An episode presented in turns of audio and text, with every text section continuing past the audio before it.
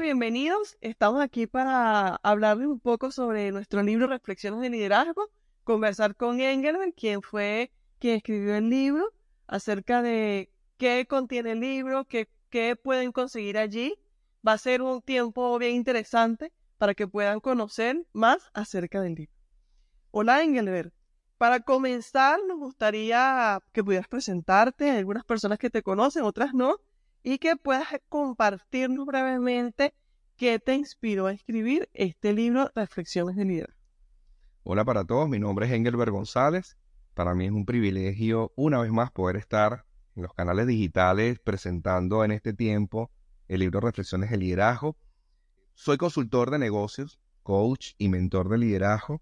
Tengo poco más de 30 años en el mundo empresarial tengo un poco más de 25 años como emprendedor y como empresario y actualmente he manejado y he atendido a clientes en todo el continente americano, desde Estados Unidos hasta Argentina.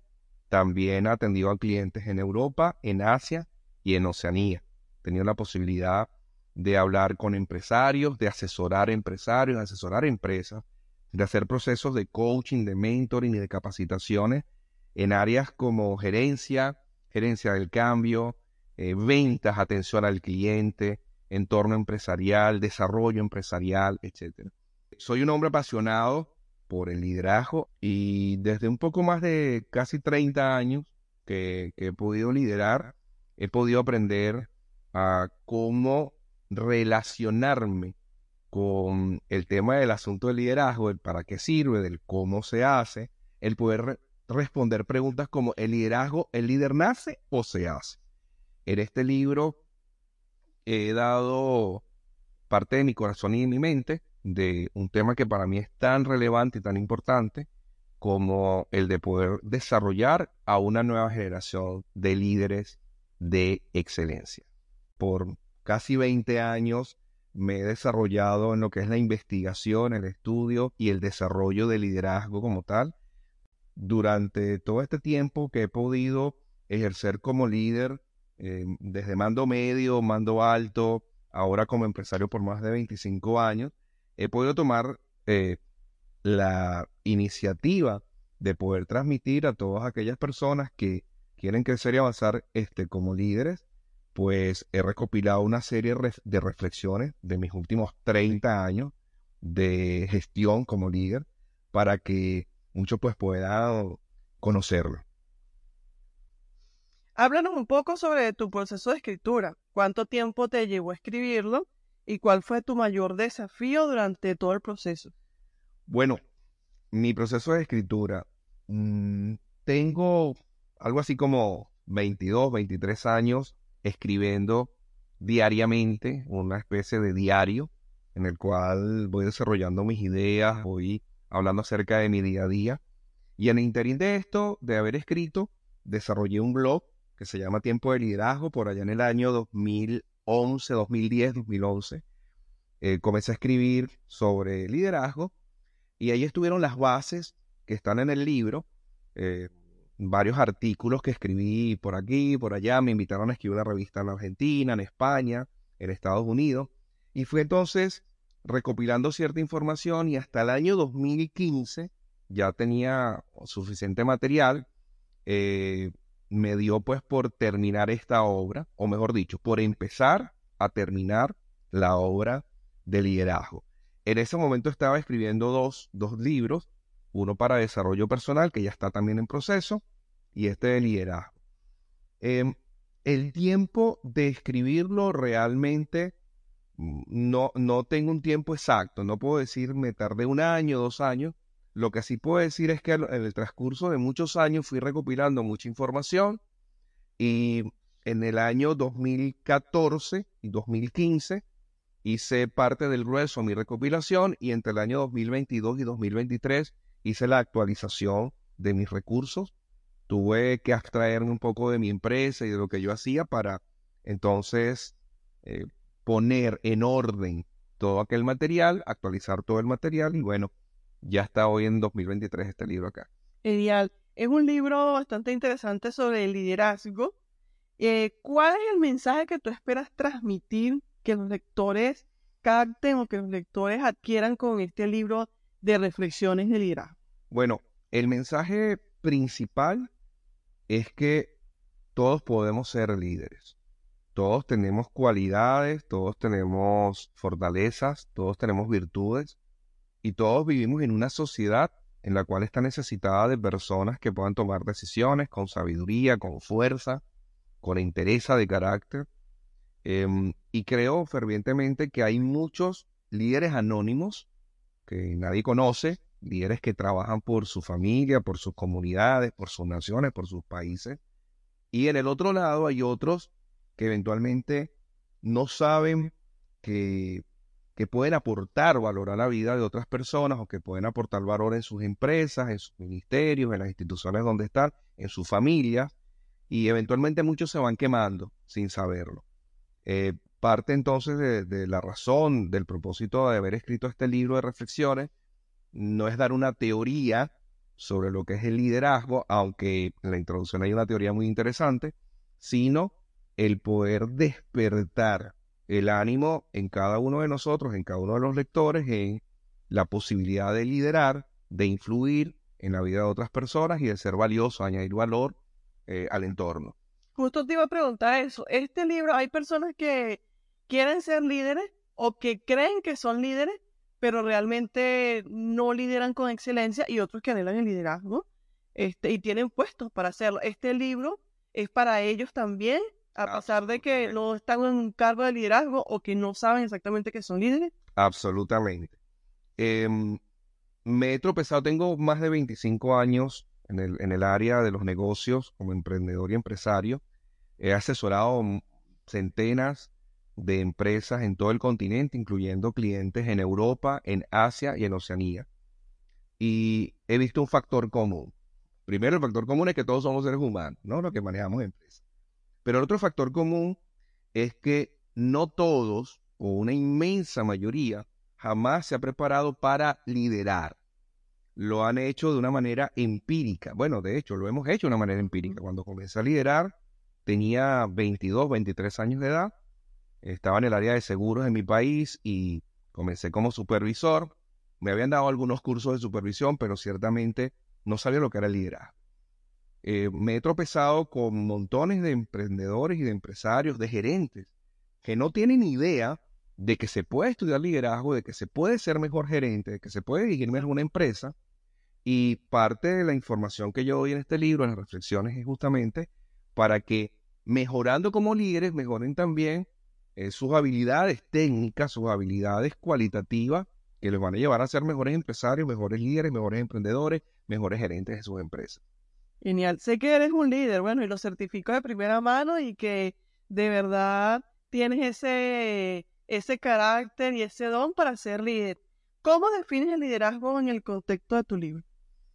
El liderazgo es la capacidad de influir en otras personas. Liderazgo en, un contexto muy sencillo es cuando podemos hacer que otras personas eh, hagan, resuelvan, actúen en función de un bienestar común, bien sea institucional, corporativo, social. Entonces, el concepto más sencillo que yo puedo dar es que el liderazgo es la capacidad de influir en la vida de otras personas. Ahora, hay, otro, hay otros axiomas dentro de este concepto que puedo dar, que por ejemplo el liderazgo es poder hacer que otras personas actúen también, eso es liderar.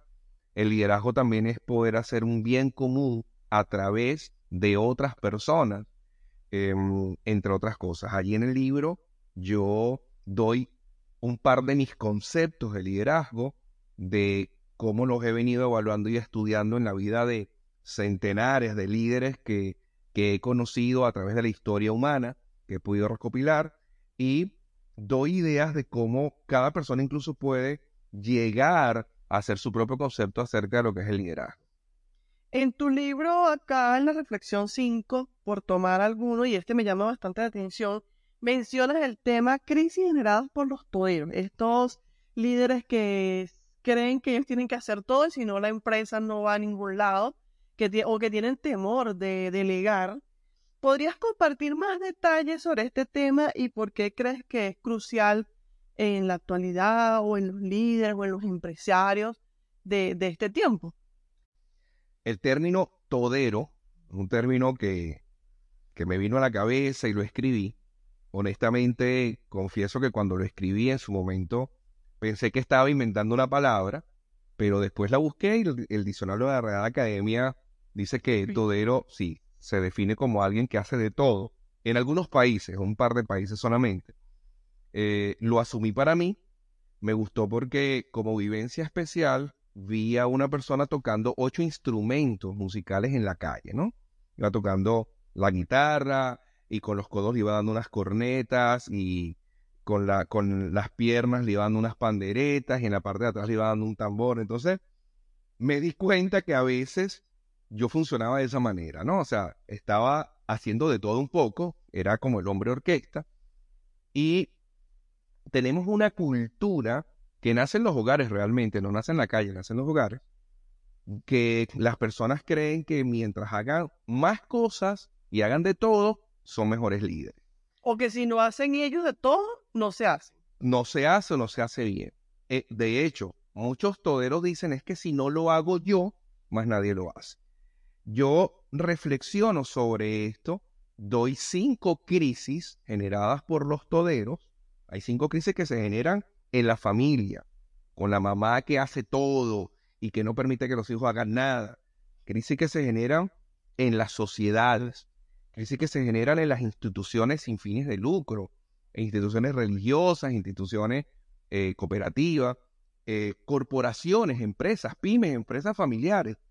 Cuando los líderes, llámese mandos medios, gerentes, directores, vicepresidentes o los propios dueños, eh, creen que tienen que hacer de todo, eh, ocurren muchas cosas, ¿no?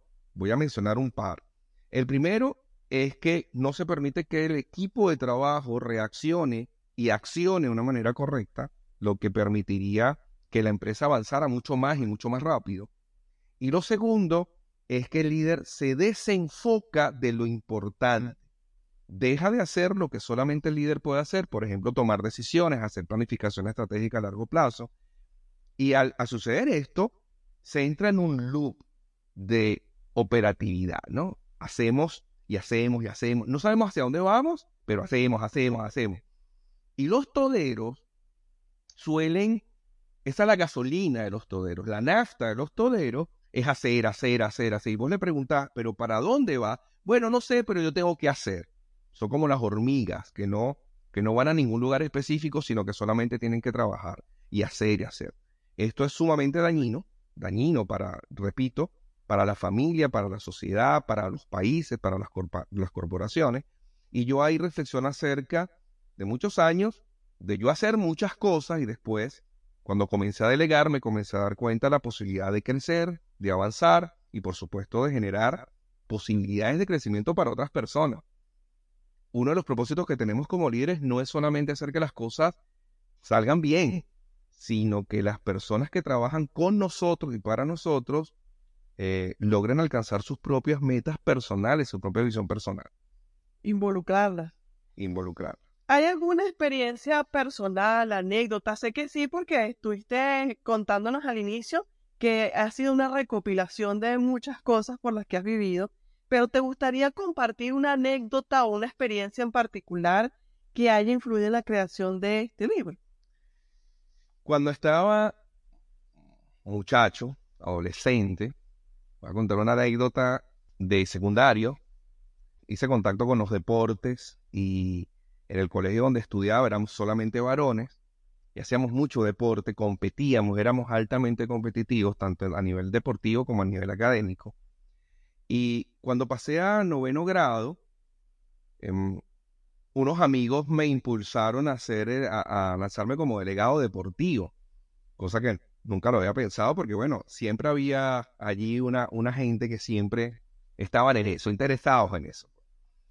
Y yo acepté, acepté lanzarme como delegado deportivo. Resulta que mis amigos votaron por mí gané.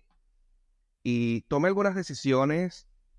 Tenía, no sé, 14 años, 13 años, 14 años en ese momento tomé algunas decisiones que me llevaron, por ejemplo, a sacar personas del equipo de fútbol que no jugaban bien, que estaban allí por amiguismo, y pude incluir a otros de mis amigos, o sea, técnicamente hice lo mismo, ¿no?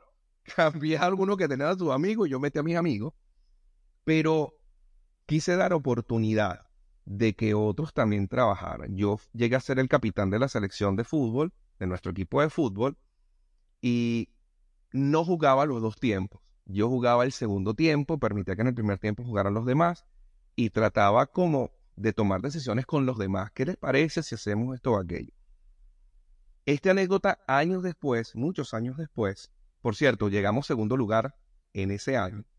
Siempre llegábamos de último porque éramos los más pequeños, éramos el salón de los más pequeños. Había salones que había gente de 17 años de edad. Pero ese año llegamos de segundo lugar. Y perdimos solamente por un gol en la final, en el último minuto.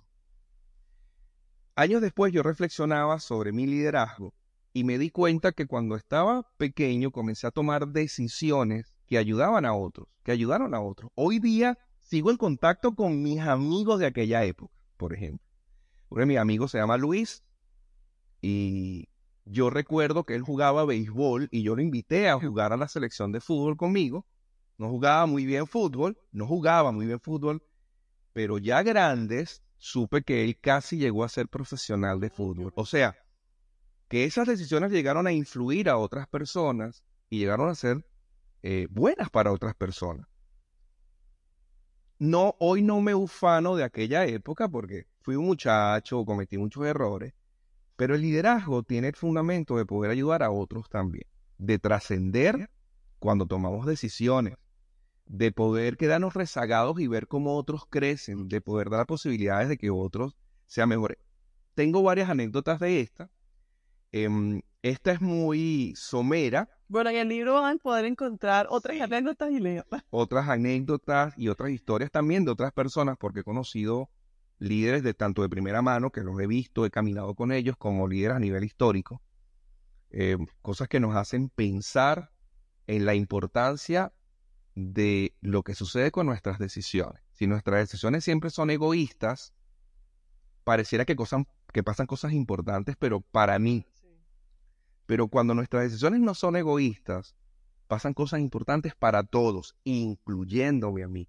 Y eso es lo que quiero que cuando la gente lea el libro de reflexiones de liderazgo pueda comprender la importancia de tomar esas decisiones. Seas mamá o papá, saber que cuando tomas decisiones debes tomarlas con certeza. Por ejemplo, mamá, si vos lavas los platos todas las noches y lo haces sola, y siempre lo haces sola, y además sufres del síndrome del martirio porque yo lo hago sola, nadie me ayuda, bueno, quiero que sepas que estás liderando mal. Liderar bien significa involucrar a los hijos en el proceso de uno pasa el trapo del piso, el otro barre, el otro lava, no sé cuántos hijos puedan tener, pero involucrarlos en los procesos significa que los hijos se hacen parte de la responsabilidad del hogar. Y allí papá y mamá están liderando con, con asertividad y los hijos están aprendiendo a ser parte de algo importante, de algo trascendente. De hecho, aprenden muchas responsabilidades. Hablo de parte de eso, algunas cosas de libro. También importante es